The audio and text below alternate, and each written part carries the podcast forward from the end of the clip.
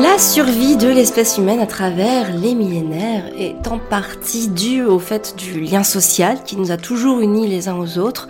C'est aussi grâce à notre mode de communication, le fait de pouvoir s'exprimer des choses, et bien sûr aux transmissions que l'on va se faire, les transmissions intergénérationnelles, les transmissions de génération en génération, etc. etc. Alors oui, aujourd'hui, l'homme avec un grand H est sensible au regard des autres. Et c'est normal. C'est normal que nous soyons réceptifs au regard que les autres vont avoir sur nous. Alors aujourd'hui, je vous propose quatre clés pour s'affranchir du regard des autres à travers ce nouveau podcast. Bonjour, je suis Amélie, bienvenue sur le podcast Révéler votre pouvoir intérieur, un podcast dédié aux femmes qui veulent profiter d'un quotidien serein et épanouissant sans s'épuiser ni s'effondrer. Depuis 2015, j'accompagne les femmes à entrer en résonance à ce qui vibre en elles. Je les aide à s'aligner à ce qu'elles veulent être grâce à des prises de conscience et à des concepts simples à mettre en place. Je vous transmets les clés pour laisser derrière vous la culpabilité et les regrets afin que vous puissiez transformer votre vie positivement. Si vous appréciez ce podcast, la meilleure façon de le soutenir est de lui mettre une note de 5 étoiles sur la plateforme de podcast que vous utilisez. Vous pouvez aussi me mettre un petit commentaire sur ce que le podcast vous apporte. C'est une très belle manière de soutenir mon travail et de permettre à d'autres de le découvrir beaucoup plus facilement. Alors oui, nous sommes sensibles au regard des autres. Nous y sommes sensibles pour plusieurs raisons. Déjà parce que très souvent, il y a en nous un manque de confiance on a, on s'est construit à travers une image de nous qui n'était pas forcément celle euh, que l'on voulait. On nous a demandé de, euh, alors plus ou moins consciemment, plus ou moins subtilement aussi, en tout cas de correspondre à ce que l'on attendait de nous. Et donc on s'est, on s'est construit à travers un idéal qui n'était pas le nôtre. Ça nous a aussi fragilisé à l'intérieur évidemment, puisque quand on se construit sans aller au bout de ces entreprises, sans aller au bout de tout ce qu'on veut, eh bien ça va venir fragiliser notre monde intérieur puisqu'on ne va pas partir sur une base solide. Et puis aussi c'est dû à tous ces schémas automatiques dysfonctionnants que l'on a intégrés. Hein, puisqu'évidemment quand on ne se développe pas euh, de la manière la plus épanouissante possible, alors ça va venir faire euh, en nous des dysfonctionnements qui vont nous empêcher de pouvoir nous épanouir pleinement.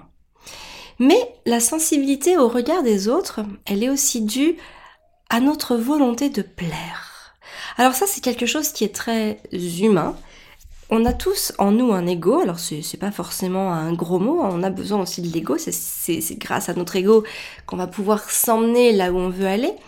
Mais parfois aussi, on a un ego qui prend de plus en plus de place et parfois même un ego qui a besoin d'être flatté et valorisé.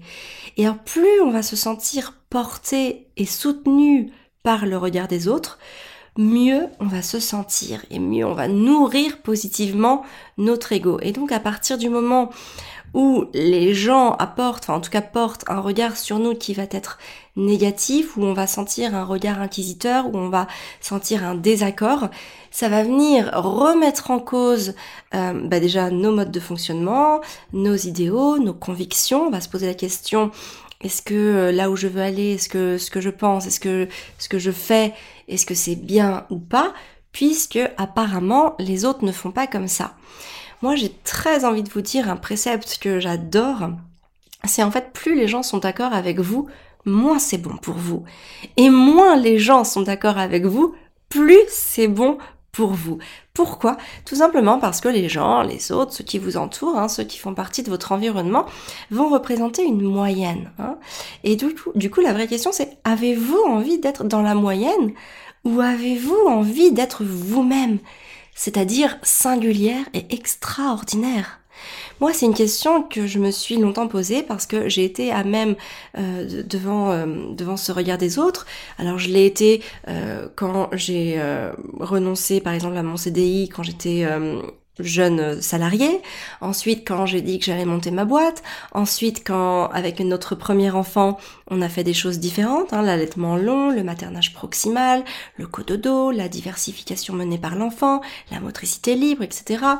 Et puis, et aussi Je l'ai eu quand on a tout lâché, donc on a quitté notre la boîte que l'on avait créée, enfin on l'a fermée pour pouvoir en ouvrir une autre, et alors là qui paraissait encore plus incertaine aux yeux des autres. Et donc à chaque fois, euh, je, me, suis sentie évidemment très euh, différente des autres.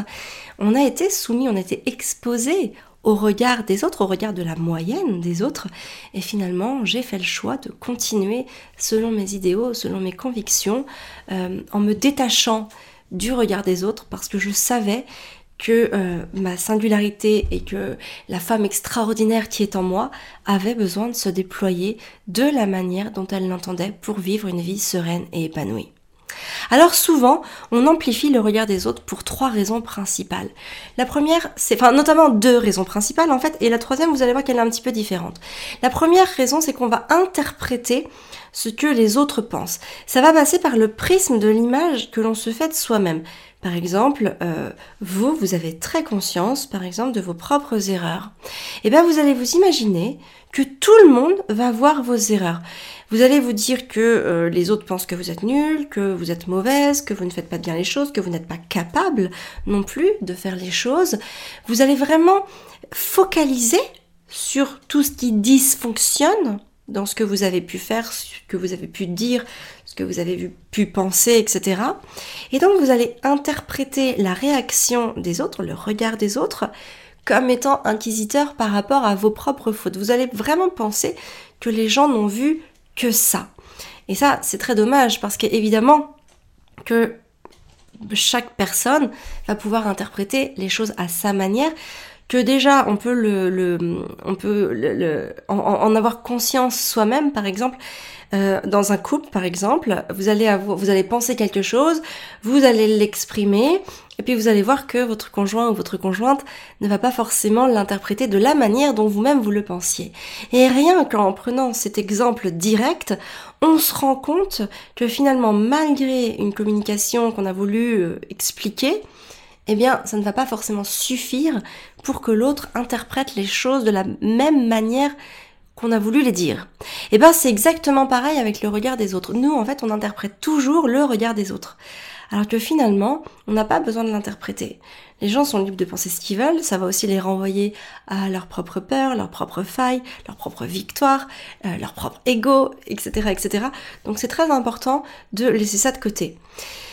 La deuxième chose, c'est qu'on s'imagine souvent que tout le monde va penser pareil. Eh bien, c'est faux. Et vous savez, un exemple qui m'est venu en tête en préparant ce podcast, c'est prenez un bébé qui vient de naître. D'accord? Imaginez, c'est la première fois que vous voyez l'enfant, euh, je sais pas, d'un couple d'amis ou de votre sœur, de votre frère, peu importe. Eh bien, tout de suite vous allez dire oh bah il te ressemble à toi ou il ressemble à son papa ou il ressemble à son grand frère sa grande sœur ou il ressemble euh, à son grand-père sa grand-mère ou euh, voilà à son cousin sa cousine peu importe. Ce qui est intéressant là-dedans c'est qu'en fait on va tous capter des choses différentes. Il y en a qui vont dire ah oui il a les mêmes yeux l'autre le même nez l'autre la même bouche. Parce qu'on va pas être sensible aux mêmes choses et en fait, c'est exactement pareil dans ces exemples-là, enfin, par rapport au regard des autres, on n'est pas du tout sensible aux mêmes choses. On ne capte pas les mêmes choses. On n'est pas réceptif aux mêmes émotions, aux mêmes, à, toutes ces choses-là.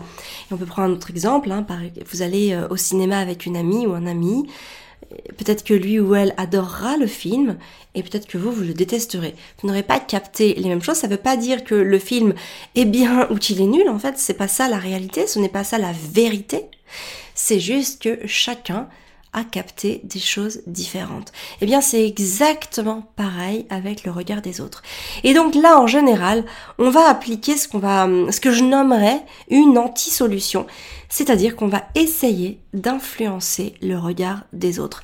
C'est-à-dire qu'on va se comporter, ou en tout cas chercher à se comporter comme ce que les autres attendent de nous. Par exemple, faire le métier que nos parents ont toujours rêvé que l'on fasse, agir selon les règles que nous avons toujours suivies, avoir des comportements qui vont nous permettre d'obtenir l'approbation et le regard des autres positifs, etc., etc. Le vrai problème quand on fait ça, c'est qu'on n'est pas soi-même. On ne vibre pas de la bonne manière, on se ment à soi-même et on s'efface. Le vrai risque, c'est que plus vous allez vous effacer derrière le regard des autres, plus vous risquez de disparaître. Et surtout, c'est l'effet inverse qui se produit.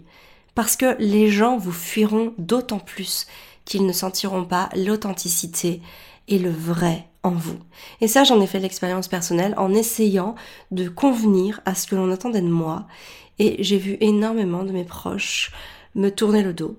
Et tout simplement parce que c'est humain, quand on ne ressent pas l'authenticité, quand on ne ressent pas la vérité, la sincérité chez quelqu'un, on préfère s'en éloigner. Alors, évidemment, je ne vais pas vous laisser ici comme ça. J'ai quatre clés pour vous aider à vous affranchir du regard des autres. La première, ça va être de comprendre la honte et savoir ce qui la déclenche en nous. Plus on va chercher à cacher, à dissimuler quelque chose, plus notre honte, elle va se nourrir et croître. Elle va même nous consumer. Et c'est en général ici, à ce moment-là précisément, que l'on interprète ce que les autres pensent de nous. La honte, elle va se nourrir du secret, du silence et du jugement personnel. Donc, ne gardez pas pour vous, ne gardez plus pour vous ce que vous n'aimez pas de vous. Parlez et évoquez votre vulnérabilité. Alors peut-être pas avec tout le monde, en tout cas pas au début, mais peut-être avec les personnes qui ne vont pas vous juger pour cela. Et plus vous allez apprendre à, vous ouvrir à certaines personnes, plus vous allez le pratiquer, plus vous allez vous améliorer. Et donc finalement, plus ce regard des autres à travers cette honte, parce que souvent, voilà, c'est toujours, en général, le regard des autres, il nous gêne quand il est euh, négatif. Quand il est positif, ça nous gêne beaucoup, beaucoup moins. Hein. J'ai même envie de dire, ça fait tout l'inverse. Ça nous motive, ça, ça nous énergise, ça nous fait du bien, ça nous met en confiance, ça nourrit notre estime de nous, etc., etc. Donc vraiment, euh, essayez de comprendre ce qui va déclencher ce sentiment de honte par rapport aux autres. Parce que, encore une fois, même le regard des autres, quand on est complètement aligné avec ce que l'on fait, on se rendra compte qu'il ne nous dérange pas trop. Alors, il est là, on en a conscience, parfois même on le ressent, mais finalement, si nous, au fond de nous, on sait qu'on est complètement dans la bonne direction, alors le regard des autres, il ne va pas nous gêner. Il nous gêne qu'à partir du moment où on est gêné de faire quelque chose, où on a cette forme de honte. Alors peut-être que le mot honte est un petit peu trop fort pour certains ou certaines d'entre vous, mais en tout cas c'était vraiment pour vous donner une image et vous faire comprendre qu'il y avait quelque chose euh, dont il fallait prendre conscience à partir de cette émotion-là. La deuxième chose, c'est déconstruire la croyance. Et pour ça, j'ai très envie que vous entendiez, et peut-être même que vous allez devoir le noter, qu'être imparfait ne rime absolument pas avec être insuffisant. Ça, ce sont des croyances, notamment celle-là, c'est une croyance qui est très inscrite en nous. Et on associe directement ce que l'on réussit à notre valeur. Mais ce n'est pas ce que l'on fait, mais bel et bien qui on est qui détermine notre valeur. On peut pas tout faire, on peut pas être bon partout. Et c'est ok. Vous avez le droit de ne pas tout faire, de ne pas être bon partout, de ne pas exceller partout. C'est même très humain, c'est même très normal, et je dirais même que c'est très rassurant de ne pas tout réussir tout le temps. Et puis aussi, vraiment, sachez-le que quand vous avez envie de réussir dans un domaine, la seule et unique manière d'y arriver, c'est de répéter, répéter, répéter, répéter. Donc, c'est-à-dire parfois même, quand je dis répéter, entendez-la aussi par recommencer. Et vous savez, vous êtes suffisante, vous êtes entière, il ne vous manque absolument rien. Tout est en vous. Le seul truc aujourd'hui, c'est peut-être qu'il y a certaines personnes, ou en tout cas certains programmes plutôt, je devrais plutôt parler comme ça, qui sont installés en vous et qui mériteraient pas d'être installés, ou en tout cas qui mériteraient pas d'être installés de cette manière-là. Et peut-être même, allez, soyons fous, disons-le, qui mériteraient d'être désinstallés. Alors c'est pas ce qu'il y a de plus facile, désinstaller des mécanismes automatiques en nous. Et c'est pour ça que c'est ma mission. Et c'est pour ça que je prends autant de plaisir à le faire avec vous, parce que je m'amuse à le faire avec moi. Alors quand je dis je m'amuse, c'est pas toujours très drôle, parfois c'est même très dur, mais c'est pas parce que c'est difficile que c'est impossible. Et euh, avec de l'exercice, avec de la pratique, avec de la répétition, on y arrive. Et c'est ça qui est extraordinaire. C'est que plus on le fait, plus on va vers la personne extraordinaire et authentique que l'on veut être. Alors la troisième clé, c'est d'oser avouer votre vulnérabilité. C'est une très belle transition avec ce que je viens juste de vous exposer. Ouvrez-vous. Et partagez votre vulnérabilité avec les personnes en qui vous avez confiance. Et par exemple, si au début vous n'avez pas vraiment confiance en quelqu'un, si vous avez du mal à trouver quelqu'un dans votre entourage proche ou dans votre entourage moins proche, si ça ne sort pas en présence de quelqu'un, c'est pas grave. Vous savez ce que vous pouvez faire? Avouez-le à vous-même. Avouez-vous votre vulnérabilité à vous-même et soyez gentille, douce et indulgente avec vous-même. Et finalement, avec le temps, peut-être que vous arriverez à en parler à une personne, puis à deux personnes. Et puis finalement, après, vous allez tellement l'assumer, tellement le vivre, tellement l'incarner, que vous n'aurez plus non plus tout le temps besoin de, de l'exposer. Ou en tout cas, ce sera naturel et fluide, et vous n'aurez plus l'impression de faire cet exercice. Et plus on montre nos imperfections aux autres, plus ils nous accueillent à bras ouverts. Vous savez, l'empathie, c'est une faculté naturellement humaine. Et c'est même un cadeau que l'on fait à ceux que l'on aime de devenir encore plus proches de nous. Parce que en s'exposant, en exposant notre vulnérabilité, on leur ouvre notre cœur. Et les gens seront éternellement redevables d'amour pour vous lorsque vous agirez ainsi avec eux. Et enfin, la quatrième clé, ne détournez pas le sujet. Parlez de ce que vous ressentez et demandez-vous ce dont vous avez besoin.